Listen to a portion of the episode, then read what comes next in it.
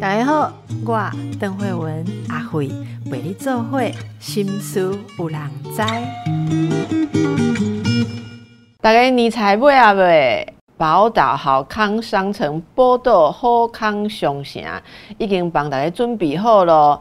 一通电话免运费，冷冻宅配到家。我们这次贩售的是什么呢？给大家看一下菜单哦，有玉品鲍鱼佛跳墙、元气珍稀炖土鸡、开运红烧福元宝、八珍鱼翅海鲜羹、国宴樱花虾米糕、鼻沟四喜白玉狮子头、私房御品花雕鸡、七件组三三六零真容小馆专为五星级饭店以及连锁餐厅代工产品。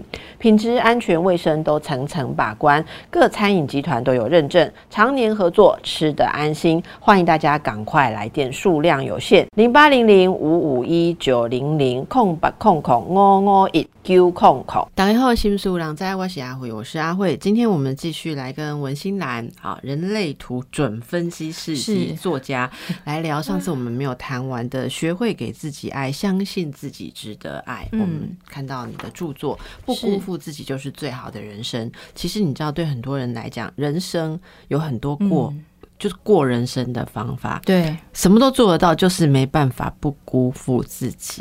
我觉得这是蛮难的哦。是，嗯，那上次稍微跟那个慧文嘛，另外一个慧文医药记者梁慧文，我们就三个人闲聊了啦，还留下了要约吃水饺这件事情。然后，呃。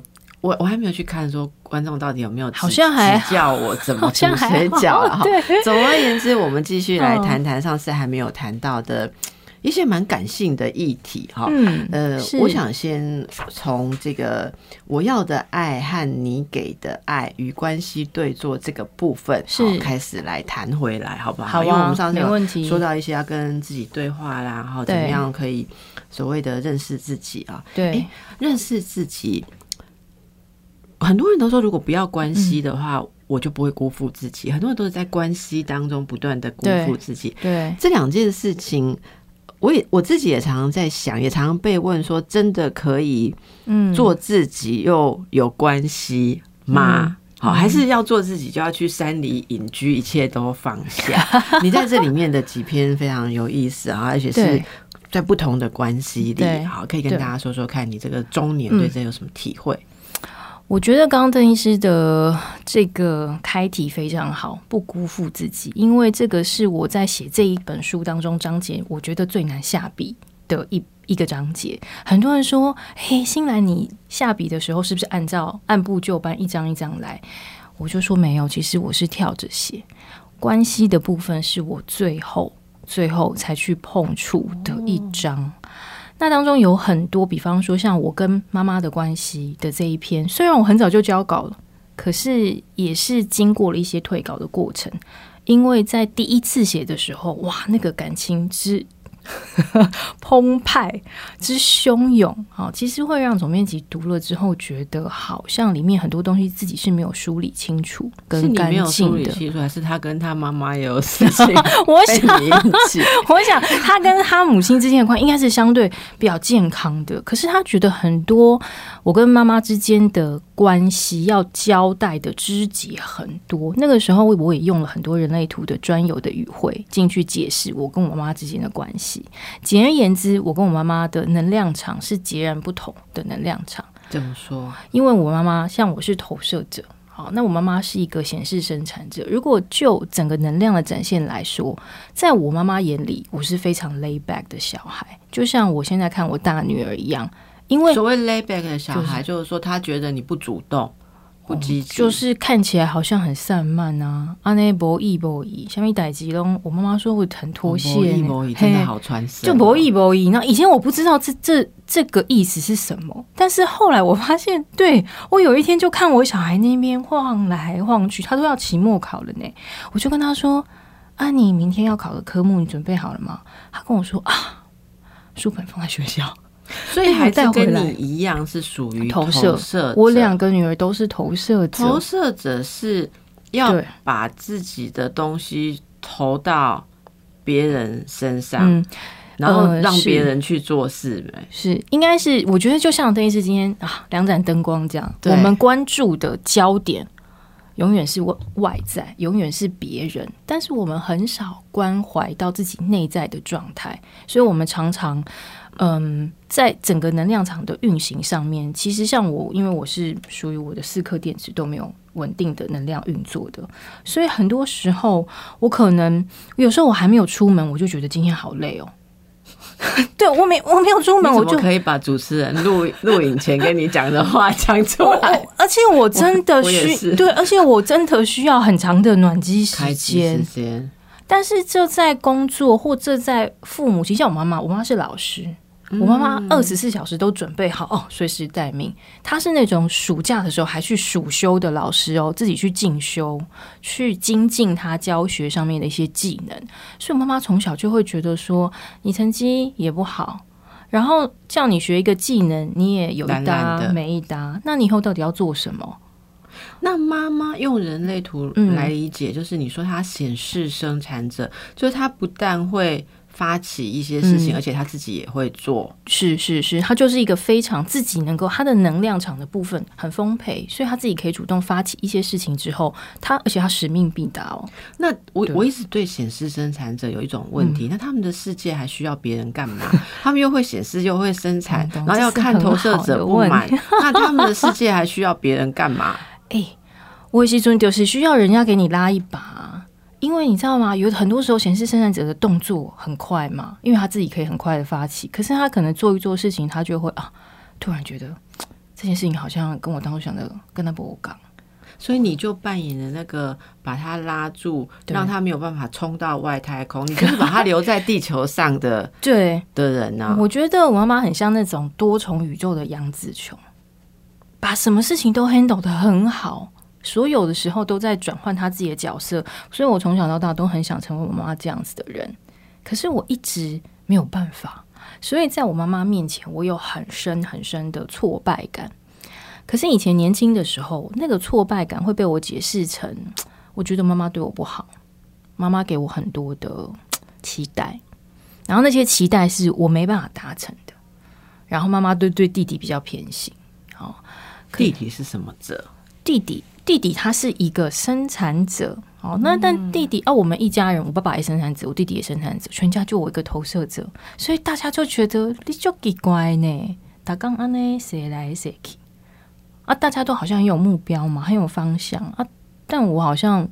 我妈就觉得她常常都不知道我的人生到底追求的那个目标是什么。对啦，从小我就只喜欢写嘛，可是写，我妈就觉得说，你写你要写到哪里去呢？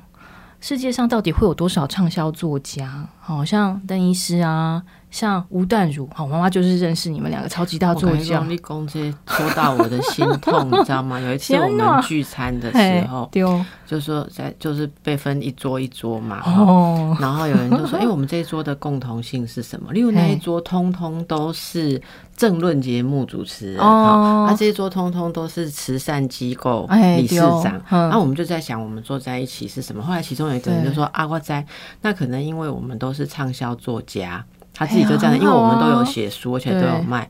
然后有一位他就悠悠的说：“我们是畅销作者。”作家就不会畅销，畅销就不是作家。哎、这句话真的哎很精辟。然后我们所有的人就，对，真的，因为世界上当然有畅销作家，什么村上春树，哈，我是哈。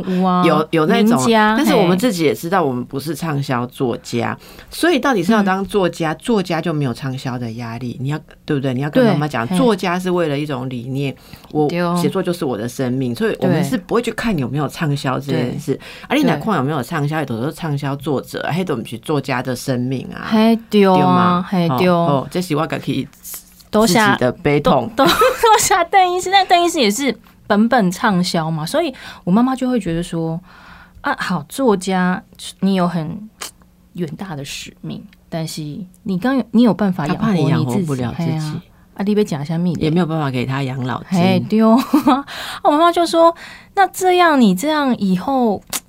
他觉得你的前途茫茫啦，所以我跟妈妈而且哦，你写作家，你要认识谁？你要嫁谁？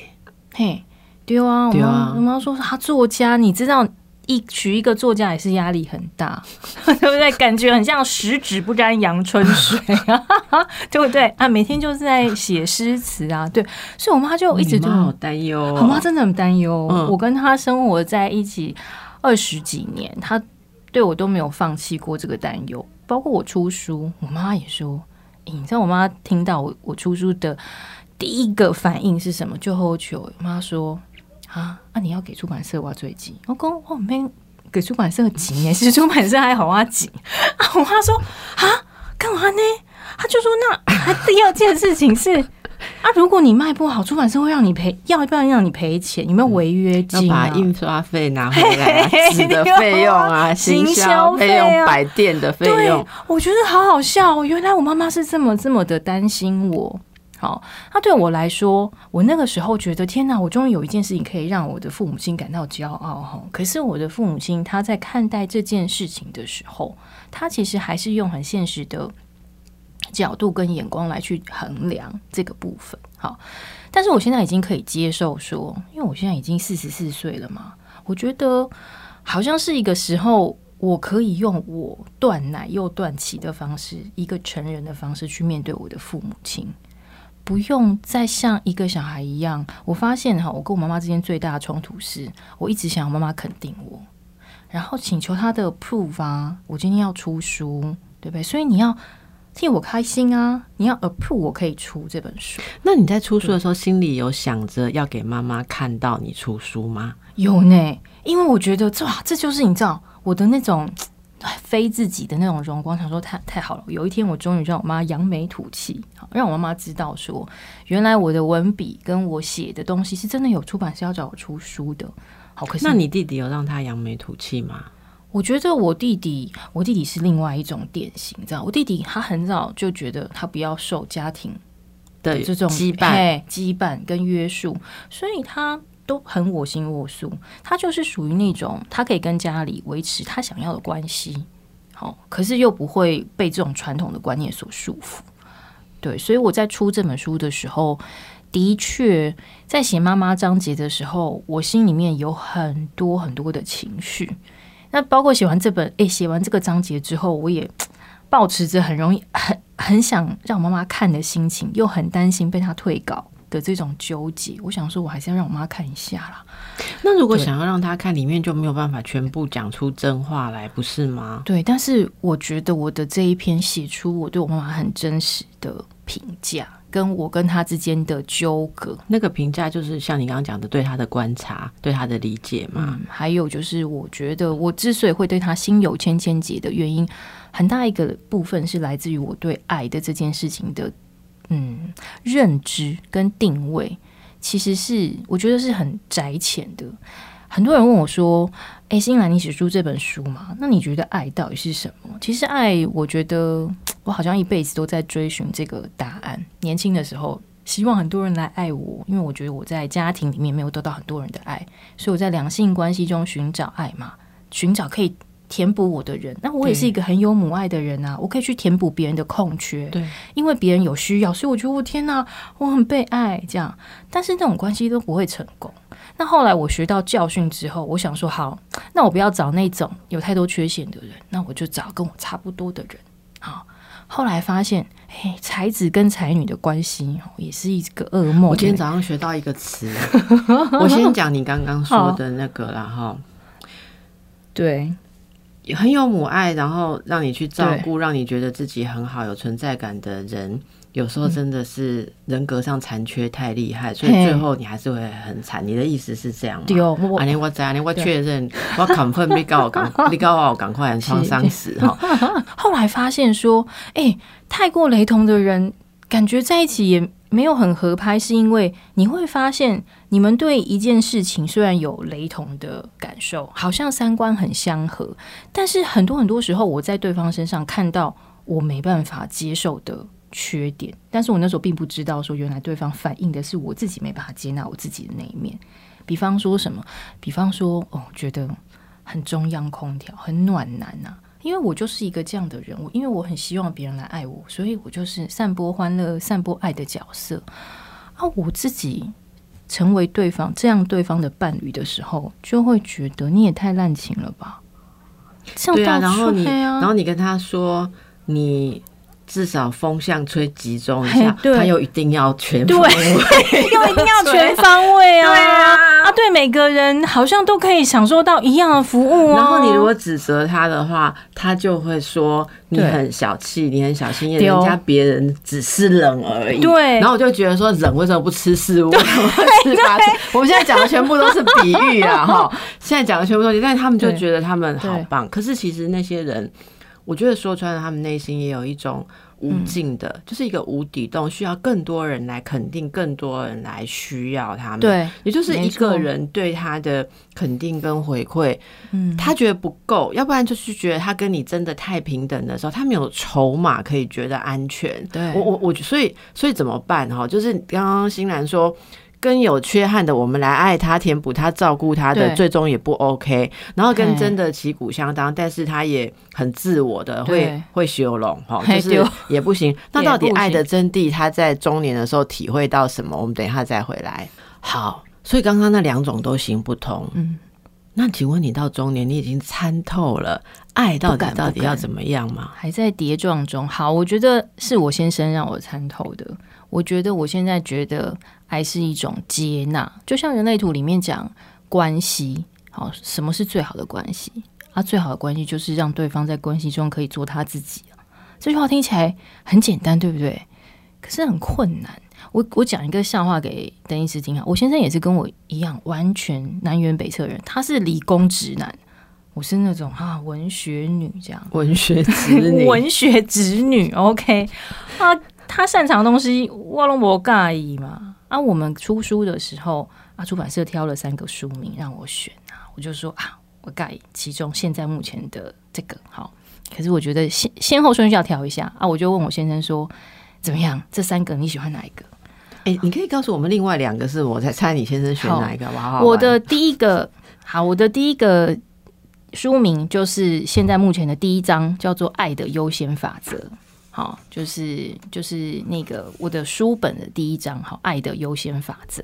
好，这是其中一个第一个书名。然后第二个书名呢，是我现在书名的副标，叫做《人生中场重开机》。本来这是主书名。好啊，第三个书名呢也很有趣哦。第三个书名也不是现在这个顺序，稍微颠倒一下，叫做《最好的人生是不辜负自己》。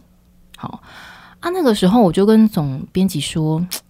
我觉得哈，爱的优先法则，我现在也不是名作者啊，好对不？爱的优先法则好像是那种出了很多畅销书的人会出的书啊。我现在一个默默无名的人出了这本书，大家会不知道我要讲什么。人生中场重开机呢，我觉得我好像也远远远没有那么的叛逆，不，你没有那么宕机。嘿，就是我觉得我好像也不是生了一场大病，好像也不是被人家中年 lay off，好，像就是说你不够当机，嘿对哦量协会被人家说你小题大做嘛。包装过度包装好，然后那第三个名字我觉得 OK 啦，可是我就说，我就跟总编辑说，我觉得我出这本书最大的目的不是要鼓吹大家要有最好的人生，而是我希望大家可以做一件很基本的事情，就是不要辜负自己啊。很多人都说啊，我不要辜负我爸妈，我不要辜负另外一半，哈，我不要辜负孩子的期许。可是很少人说不辜负自己，好，所以我就稍微颠倒一下，我就跟我先就给我先选嘛。就你知道我先说什么？我先说哈，这三个书名我都不喜欢啊，因为我不是本来就不是你的 TA，因为他是看财经书籍的嘛。他就跟跟我说，这三个书名都不够直接，所以他看了都会觉得说，我不知道到底不知道你书里哎面要卖要卖？什么，所以他干嘛买？对，哎呀，那我就听了之后觉得很难过，我觉得很很刺心嘛。那我就跟我先生说、啊，不行，你一定要选一个。然后讨论很久之后，我先生就突然很严肃跟我说：“哎、问你第一刷刷多少？”哈，我说没有，我一个新作者一刷不会刷太多了，哈，大概就是几千本。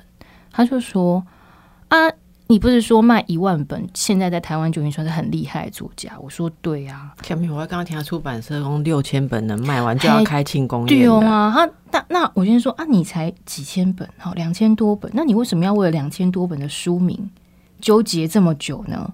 你就选一个你喜欢的书名。如果今天是卖两万本二十万本，我们再来讨论这个部分。不行，卖到两二十万本就不能改名字啦。对，然后你知道我那个时候，你知道那种啊恼火，然后又觉得生气，我觉得很像我跟他多年以来在关系当中的一种缩影。我跟你讲，我真的忍不住，你要让我有职业病。我现在很想很想回应一句话。好，瞎拱。你想听的是不不是他告诉你三个书名哪个好哪个坏，或他没 feel，或叫你选一个。他想听的是说。老婆，你最喜欢哪一个？那个书名给你什么感觉？你书里想写的是什么？你想给谁看？但是老公就是不会问我们这种问题。对，真的，医生真的太厉害。对他们就是不，我来追你追得到。对，可以，没问题，心甘情愿，我一爬。真的，我就觉得怎么会回答这种？答案呢？对，就是他整个跟你沟通完，你在要出书的这个喜悦上，这个过程上没有得到分享的感觉，因为你你没有你没有被你简单讲，如果你要投射出某些想法，没有一个映照的荧幕让你看到，说哦，我的我的想法映照在你你的心上，这样，所以所以好，那那这个本来是会失望嘛，可是你现在竟然能够接纳，然后你觉得你。接纳，然后也知道了爱的真谛，我真的觉得蛮厉害。那是什么？我觉得啊，生气一个晚上，对不对？然后心想，为什么当初会选择这样的对象？好，但是呢，第二天早上起床的时候呢，我就。突然，因为我的那个桌前有一张我们刚交往时候照片啊，是二十几年前的哈，都很青涩的照片。我就突然回想到一件事，对，当初我喜欢这个男生，就是因为他很与众不同，他常常一语中的，就告诉我很多哎我看不到的盲点。我们就是光谱两端的人，那我心里就在想说，那中间到底是什么什么东西改变？其实。我觉得他在婚姻生活里面没有太大的改变，就他的本性来说，他仍然是那个直男。那当然，我们有了两个孩子之后，我觉得激发他某些父爱吧，所以他变成了一个很顾家、很负责任的爸爸。可是他本质的部分还是没有太多的改变啊。那我就在想说，那难难道是我变了吗？为什么我会觉得走入关系之后，他的某一些个性中的本性突然？会在很多时候放大到让我自己觉得我反应过度，或者是有那种常常会有那种嗯，好像夏虫不可语冰的感觉。嗯，那我后来去深入探讨，我我觉得我在当中做了很多觉察的功课。一开始其实我没有答案，我只是把这些问题写下来。好，那写下来之后，后来我觉得其实我们两个都没有。太大的改变，因为我还是原本的那个娇娇女，所以我就像刚刚邓医师预告的，就是对我听到，就是我喜欢人家帮我拍拍头而已啦，给我一些鼓舞，因为我没有从我父母亲那边得到嘛，他们只是很担心现实的考量，那我当然也希望我先生给我一些取暖呐，对，所以。嗯，后来我发现说，对啊，我当初喜欢的就是他这个部分，那为什么我现在不能换另外一种心态去接纳他？我后来想想，他跟我讲的“妈妈，我们丢啊”，对啊，如果今天这一本书好，假设他第一刷全部都卖完，也大概就是两千多本的销量，那这件事情回归到我写书的初心，我有希望他卖二十万本、两百万本吗？可能没有嘛。我希望的是，我可以凭我自己很平凡的经验去慰藉那些在世界上跟我有相同困扰的人，让大家知道说，即便你可能是少数哦，你可能是哦，世界有多少几亿万人口里面的那两千多个人，但是你们声音有被听见，你们的经历不是孤单的。所以后来我就重新去理解我先生这句话。对啊，我自己出书。那我就选一个我喜欢的书名就好了。哎，那我问你啊，所以在在跟先生的关系，你到了这个境界的时候，对，你觉得在关系里面怎样叫不辜负自己？我我我说很多人呐，就会在这里面会有一个问题，是。呃，会说 OK，那我理解了我先生的个性，我接纳他的个性，所以我就嗯，不再强求他改变，不再强求他用我期待的方式，对不？对，那喜。让他做自己啊，那我就辜负了。有人会认为说这叫辜负自己本来想要的，嗯。放弃自己的梦想，对不对？对。好你刚刚说到畅销书卖二十万本的哦，坦白说，出版界每年年底都会做一个盘点，就说卖啊。我有时候去参加那种发表会，想要知道现在书的趋势。什么。我跟你说，已经有好多年，那种要卖到二十万本的书都有一个趋势，是。就是嗯，他他不会不太会讲叫你要接纳别人的个性哦哦，就是那种书通常会给你一个希望，告诉你说，那这个不对，你就不要勉强，然后嗯。你可以再遇到更好的那种，才会卖二十万本啊。嘿，那这喜波扣零卖二十万本，因为我们在告诉大家现实，跟我们要配合现实，对没有一个配合现实的书会卖二十万本，就是这几年的心理书的趋势。那我也是觉得很惊吓，觉得很 哦好恐怖这样。哦那我我不是在告诉大家一个结论，因为我也不是出版界，你们不用来找我抗议啊。我只是说，很多人会问这个问题，对不对？嗯对那那像你刚刚这样的说法，你会轻松，你你开始感觉到、嗯重新感觉到在关系中满意，是因为你。你理解了这些过程，而且你不再坚持你一定要的那个方式，对不对？？对，啊啊！万一有人问你说这样会不会嗯辜负自己、啊？我本来期望是要对方要听得懂啊，嗯希望、呃，对不对？他就不能是夏虫啊，他要一起跟我到冰天雪地啊，对不对？懂然后就不想要对牛弹琴啊啊！你这样你这样子容许他跟理解他，算不算辜负自己？我都会这个问题哈，我也常常在问我自己。当很多人问我说：“哎、l a n d y 可是我就是很想要他听懂我嘛，嗯哦，我就是很想要他抱抱我嘛，哦，那我就会问对方说：啊，你觉得被抱抱或被理解或被倾听或被同理这些东西，你可以先给自己吗？因为我后来发现我自己的问题。我常常第一时间，我都会很想要去寻求别人的，不管是肯定也好，支持也好，自己不肯定自己，对我很难肯定我自己，我从我自己这边永远得不到，就是我想要的东西。啊，有一天啊，我出书之前啊，非常焦虑嘛。啊，有一天我就跟我朋友，我朋友是 Satir 的专家，哈，他就跟我说，好了，不然我们来做一下 Satir 的冰山对谈，好。结果呢，我们就回溯到以前很小很小的时候，童年的一些创伤啊。重点是我朋友就跟我说：“哎、你知道这个世界上哈有一个人，他是可以无条件支持你，给予你想要的东西。”我就问他说：“那个人是谁啊猪？” 他就说：“除了你的信仰之外，还有你自己啊！”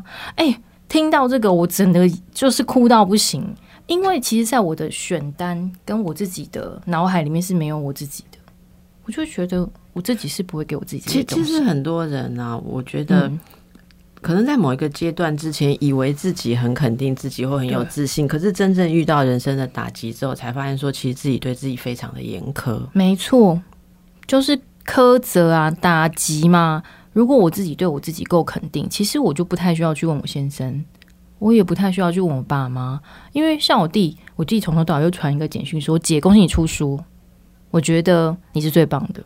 我跟你说，梅，你听一下哈，你姐出了几本书，你从来没有传过这样一个讯息。你马修听啊姐，听一下姐姐怎么讲。跟传，跟传啊！哦 对他至少有传一个讯息给你。对啊，我就觉得我弟很酷，你知道吗？我就想他，你知道他平常我们的互动，我弟是也是直男哈，所以他表达关心的方式是很直接的，然后就结束了。他就觉得他要表达支持，然后有去买姐姐的书，就这样。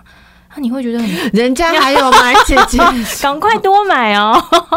对，所以对，所以我就觉得哦，你看，你看，我们是姐弟哈，他相处的方式，我们生长在同一个原生家庭，可是他阴影的方式如此不同。嗯，所以后来我觉得，与其说，与其说我去期待别人在任何关系里面，后来我都在当我要开口去问、去讨的时候，或者去给的时候，就像邓医师他有一本书写的，有一个章节写的非常好，那个就是大家都知道的名句，可是知易行难，叫做“欢喜做甘愿受”。对，我发现我很多时候给的时候是希望别人来感谢我、肯定我啊，别人没有的时候，我就觉得啊，丽姐呐，这不知好歹呢、有一次哈，前几天呐、对应该也不久前，我跟一个朋友在聊天的时候，那个朋友，嗯、他说嗯。他想起呃，圣经有一句话是说，施比受更有福，简单就是这样子。然后他就跟我说，他年轻的时候常常觉得，到底是福在哪里？就是我东西一直给别人，我到底福在哪里？因为他说那个圣经里面在讲是说给 to 嗯 give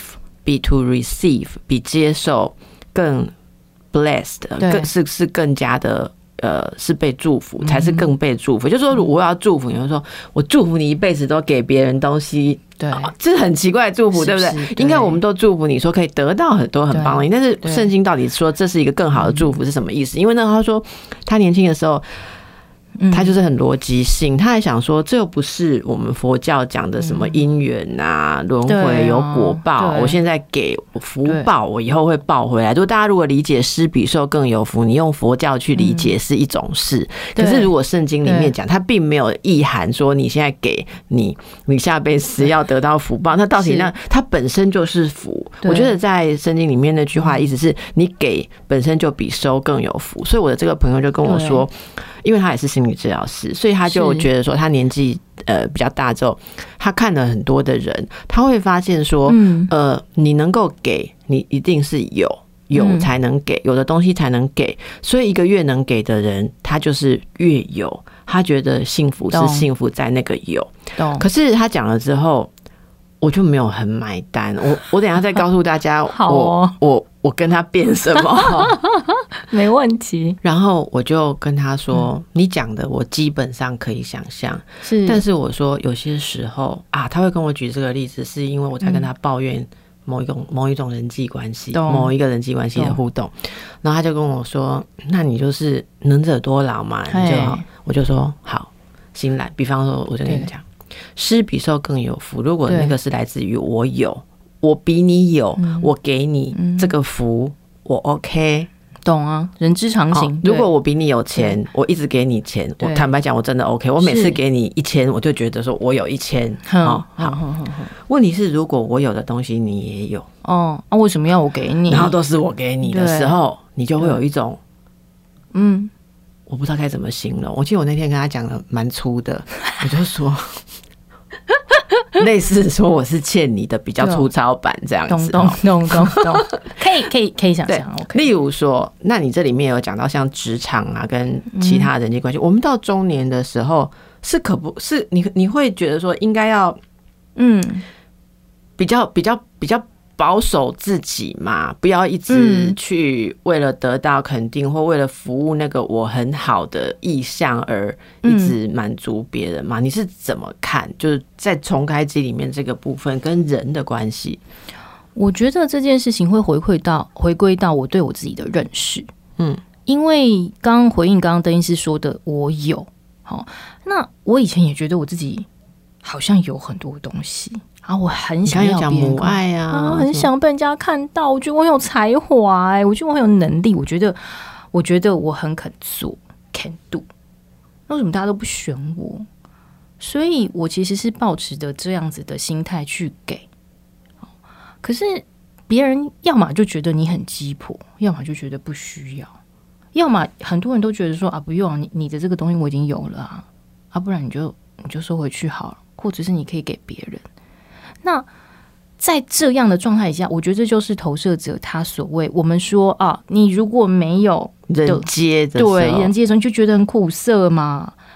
那这就是你们会能量低落跟疲惫的时候。对啊，因为你们要给出去的东西没有人接，对，那你自己是不是很耗呢？所以我后来就会学着把这些东西往内收，因为我在想，我一直想要拼命去给这些东西，是不是显示我内心其实很缺乏？还有，我是不是就像刚刚我们在在跟邓医师闲聊，就是我批评自己就是博士班等级的，可是我爱自己就零分嘛，从来都没有想过，就是说很多东西其实自己可以给自己。那回应刚刚邓医师的问题，好，在职场或在各种关系里面，我我我就在想，那我扮演的角色是什么？以前我都觉得我应该是先发者，我应该是照顾者。所以我愿意把我的东西跟我的想法，不管是我的资源，去无条件的供给给大家，希望大家都可以过得好，这样哈。然后当然最好可以谢谢我，感谢我。可是后来我发现，特别在职场上，我发现我的定位跟功能反而是后发者，就是当大家哦，有一句话叫做“让子弹飞一回”，好，你不要一直直直在那边，让子弹就是一下就把你穿射过去，好像就战死沙场嘛。因为我发现我自己真正的特质是我很容易，如果我站在比较远的角度，我很容易就看到这件事情真正的核心在哪。那那个时候你再把你会的东西掏出来就好了，大家反而会觉得哦，那不那不就好棒棒？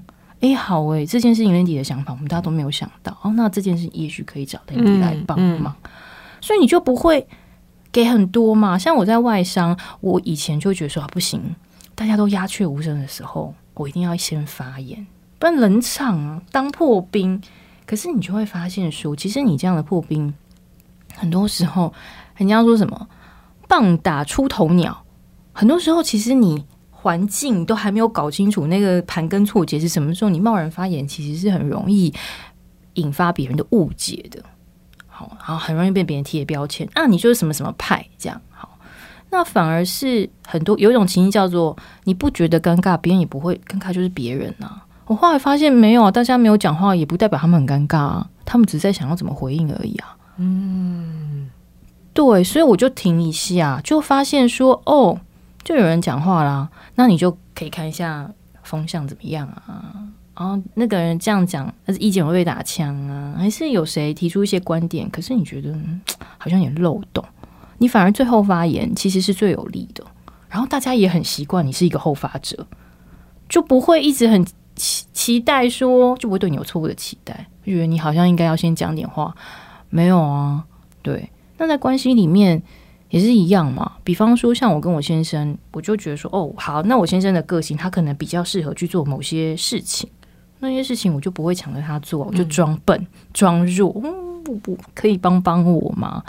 好啊，而我不会想要去哎装乖卖萌去博取。他的那个柔情的部分啊，他就没有这个东西呀。